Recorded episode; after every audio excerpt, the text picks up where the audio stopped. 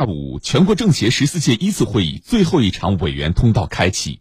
八位全国政协委员走上通道，接受了记者的集体采访。我们来听央视的报道。实现绿色低碳转型，能源融合发展是主要方向和关键路径。全国政协委员宋海良介绍，我国正在大力推进能源在产业间的跨界融合、产业链内的相互融合、要素间以及区域间的融合发展。正在全国实施的零碳港口、绿色航道、绿色电动船、绿色公路，都是绿色低碳转型和融合发展的新业态、新产品。刚刚开工建设的广西的平陆运河。用全新的设计建设理念打造零碳工程，让绿色低碳成为我们经济发展的主基调，人民美好生活的底色。全国政协委员丁走红介绍，国家一系列促消费政策的出台，有力的稳住了市场一直向好的基本面。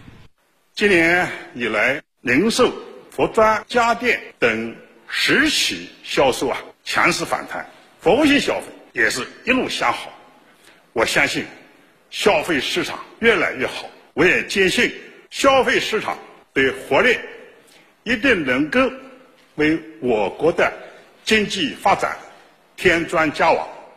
来自安徽省金寨县大班村的全国政协委员于静分享了他们牢记总书记嘱托，把生态优势转化为发展优势，让西至的贫困村旧貌换新颜的故事。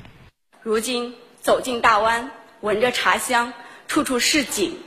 行走在逐步实现共同富裕的大道上，我们既是受益者、践行者，还要继续做好实干者、奋斗者。听说我来北京参加全国两会，乡亲们托我捎句话：我们的生活越来越好了，请总书记放心，我们一定会把大湾村建设的更美、更好。全国政协委员曹鹏、范扎根、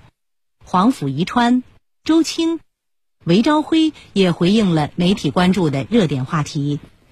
今年的政府工作报告提出，切实落实两个毫不动摇，依法保护民营企业产权和企业家权益，鼓励支持民营经民营经济和民营企业发展壮大。那么，如何为民营经济的发展强信心、增动力？来听全国两会代表委员的怎么说。保证我们相关政策的连续性、稳定性，这样。就能够给市场、给企业家形成一个稳定、连续和一致的预期。这样的话，他们就可以进行更多的长期投资，让他们放开手脚、轻装上阵，专心致志搞发展。代表委员认为，要完善公平竞争制度，激发民间投资的活力。同时，要加强中小微企业管理服务，更好支持中小微企业和个体工商户发展，为民营企业开辟更多空间。这就要求我们争气合力应对变化，创造新的更好的环境，以参与周期，赢得经营主动和发展主动。我们要深化构建亲亲的政商关系，进一步畅通企业和政府之间。沟通的渠道，民营企业要通过创新做强主业，构造主业核心价值；要通过并购做大产业，创造产业协同价值；要通过科学有效管理，构建资产组合价值。国家对于民营企业要在研发、税收、并购、数据与就业方面给予一定的政策倾斜。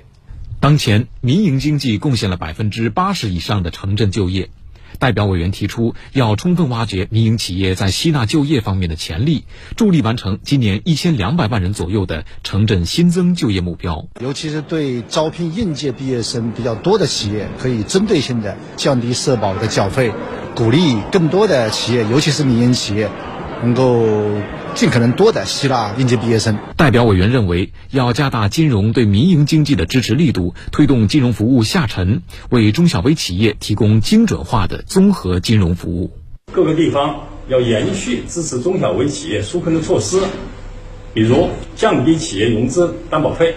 实施延期还本付息等阶段性的金融支持政策，建议加快民企首发上市和再融资的审核进度，支持民企债券发行。